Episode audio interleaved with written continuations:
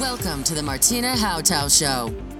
This is your number one podcast, which turns up your emotions, your mindset to reach everything you want and much more. Are you ready to get the best in every area of your life? It's time to upgrade with your host, Martina Hautau. Bevorzugst du auch Erfolge?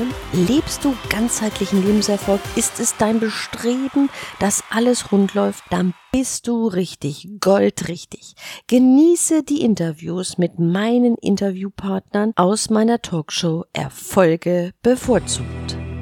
Beim Thema Finanzen und Wohlstand ja, dreht sich vieles auch um den Wert eines Unternehmens. Unternehmenserhalt die Nachfolge zu sichern ist, den Wert eines Unternehmens weiterzutragen. Doch wie oft geht es nicht und passiert zu spät.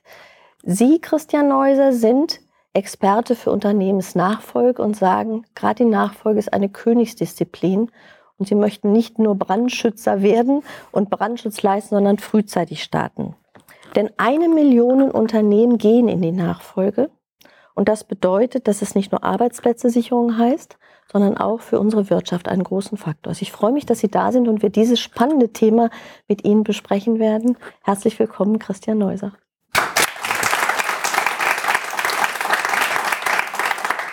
In den nächsten zehn Jahren gehen in Deutschland eine Million Unternehmen in die Nachfolge.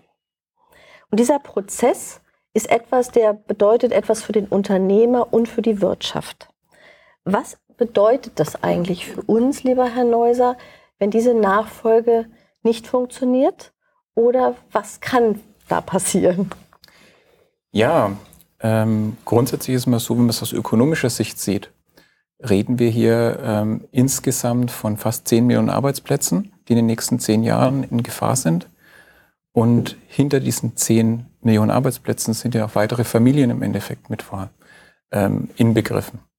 Das heißt, äh, wir werden hier in eine große ähm, Verlust des Wohlstands kommen, wenn wir hier nicht Lösungen präsentieren können, dass diese Nachfolge auch funktionieren kann. Und wenn ich, wenn ich darüber nachdenke, dass ich sage, denke ich wirklich an alle Aspekte, wenn ich an Nachfolge denke, dass es so einen Rattenschwanz nach sich zieht? Ähm, natürlich, ähm, Sie, Sie können ähm, hier natürlich äh, äh sämtliche Aspekte ähm, bedenken oder versuchen zu bedenken. Es wird immer irgendwas geben, was sie in dem Moment ähm, der Nachfolge wahrscheinlich dann am Ende vergessen werden. Man muss aber sehen, dass ähm, grundsätzlich ähm, wichtig ist, dass man sich überhaupt Gedanken macht. Mhm. Und das ist, glaube ich, was viele Unternehmen ähm, in den nächsten zehn Jahren auch bewegen wird, weil so eine Nachfolge dauert ja auch seine Zeit. Wir reden ja hier von einem Nachfolgeprozess, der nicht von heute auf morgen geht, sondern wir reden hier von drei bis zehn Jahren, wo im Endeffekt ein Unternehmen für eine Nachfolge vorbereitet werden muss, bis es dann auch wirklich übergeben werden kann. Ja. Wenn Sie sagen, es ist Nachfolge, ist die Königsdisziplin. Das ist ja sehr hoch angesetzt.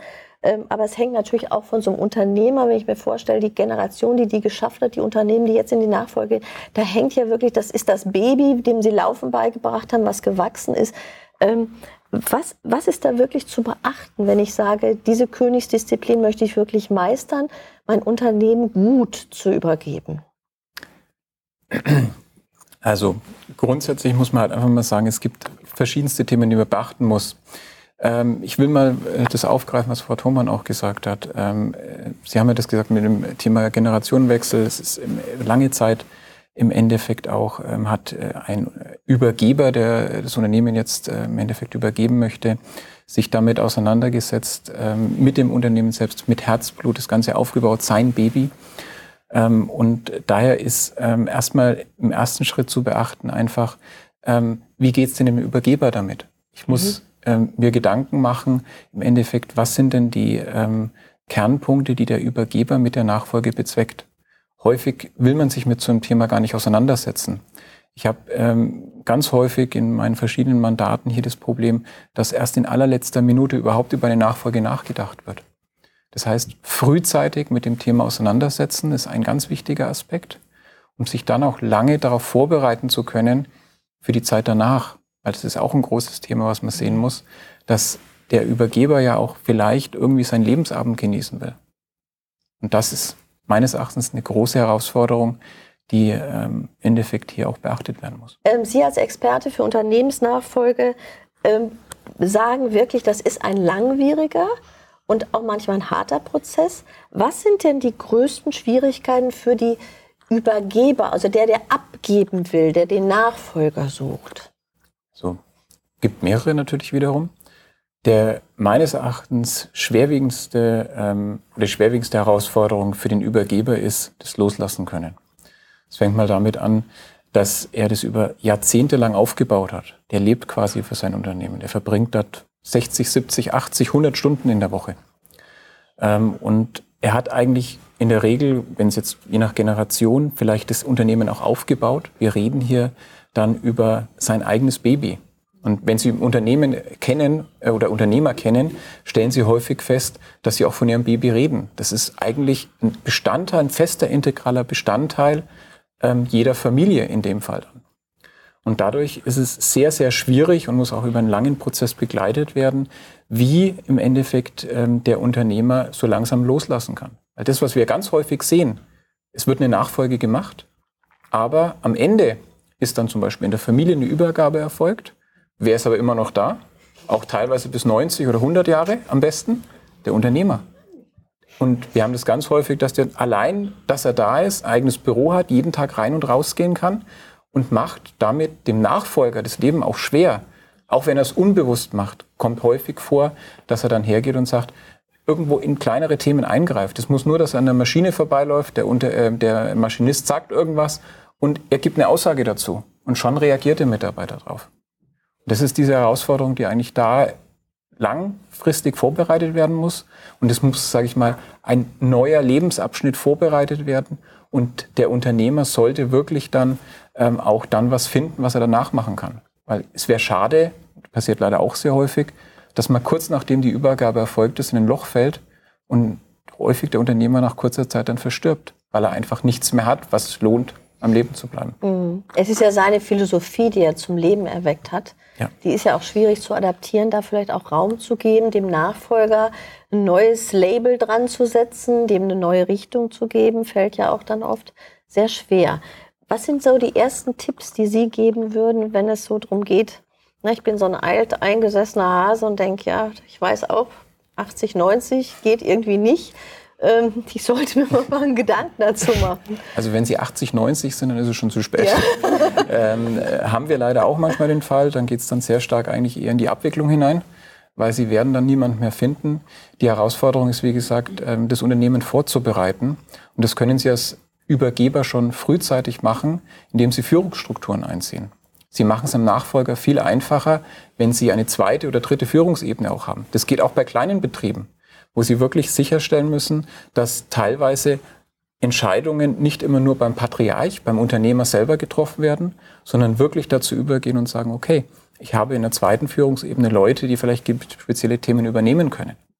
Und dadurch können sie dann auch vermeiden, dass dann, wenn die Übergabe ansteht, dass dann der Nachfolger in ein Loch fällt, beziehungsweise plötzlich von heute auf morgen alles auf ihn einströmt.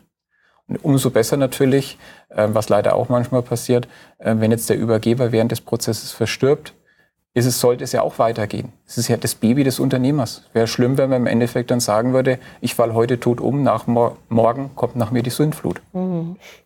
Wie ist es immer noch, man, man hört ja immer, Generationen ähm, sagt ja immer noch, die Eltern wünschen sich, dass das Kind es übernimmt. Ist das ein Traum oder pure Illusion geworden in der heutigen Zeit? Äh, sagen wir mal so, ähm, es ist immer noch ähm, ein Großteil ähm, geht an, in der Familie. Ob das jetzt wirklich die, die ähm, das Kind, also Sohn oder Tochter ist, ist äh, kann auch durchaus äh, weitergegriffen sein. Aber es ist ein klarer Trend in den letzten zehn Jahren zu erkennen, dass hier mittlerweile andere Alternativen gesucht werden. Wenn wir das Beispiel Schreinereien hernehmen. Schreinereien sind teilweise relativ klein. Wir haben ja fünf bis zehn Mitarbeiter, wo im Endeffekt so eine Schreinerei, ein kleiner mittelständischer Betrieb unterwegs ist. Ähm, viele wollen gar nicht eine Nachfolge antreten, weil sich diese Bürde, sich auf sich zu nehmen, sich ständig um alle möglichen bürokratischen, personellen Themen zu kümmern, einfach in der heutigen Generation nicht mehr so ankommt und vogue ist.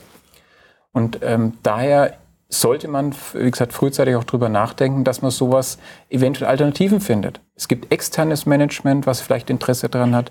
Eventuell ist auch gerade, um das Beispiel Schreinereien aufzunehmen, interessant, eventuell zwei Schreinereien oder mehrere Schreinereien zusammenzubringen, eine große Schreinerei äh, draus zu machen und dann dadurch das Lebenswerk des einen weiterleben lassen zu können. Herr Christian Neuser, Sie haben viele Unternehmen schon beobachtet und begleitet in der Unternehmensnachfolge.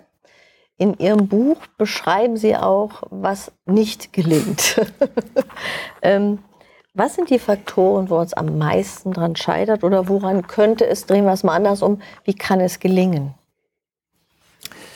Ähm, ich schreibe ja derzeit in dem Buch Extremsituation Unternehmensnachfolge und ähm, ich habe über Jahre jetzt ähm, im Rahmen meiner Doktorarbeit auch mich mit dem Thema wissenschaftlich auseinandergesetzt und viele Unternehmen befragen dürfen, viele Unternehmen auch in der Beratung gehabt. Und ähm, hier ist natürlich, es gibt mehrere Faktoren, äh, die im Endeffekt, sage ich mal, zusammenfallen können. Ich will aber trotzdem mal einfach mal ein paar Faktoren rausgreifen, damit man es mal erkennen kann, was für Themen ähm, geben kann. Wir hatten ja vorhin schon mal kurz erwähnt, ist das Thema des Loslassens. Da möchte ich jetzt gar nicht näher drauf eingehen. Ist aber ein massives Problem in vielen Unternehmen. Was auch häufig ein Thema ist, ist einfach die Geschwindigkeit, wie die Zeit verfliegt. Das klingt jetzt total banal, aber was wir häufig feststellen, ähm, wir kommen in Unternehmen, äh, der Übergeber ist äh, zwischen 65 und 70 und stellt jetzt plötzlich fest, dass er morgen am liebsten übergeben möchte. Und wenn wir ihm dann sagen, naja, es ist ganz nett, wir können auch mal gucken, ob man das irgendwo hin verkaufen kann, aber ich sage Ihnen gleich, zwischen drei und zehn Jahren planen wir normalerweise für so eine Nachfolge. Und das ist auch, was die wirkliche ähm, Wissenschaft beziehungsweise was äh, die Praxis mittlerweile über die letzten Jahre gezeigt hat. Ähm, und da ist es dann häufig der Fall, dass ähm, die Unternehmen ähm, oder Unternehmer uns äh, spiegeln und sagen, ja, das kann doch nicht sein. Ich habe jetzt äh, jahrelang, jahrzehntelang gearbeitet und jetzt geht mein Lebenswerk den Bach runter.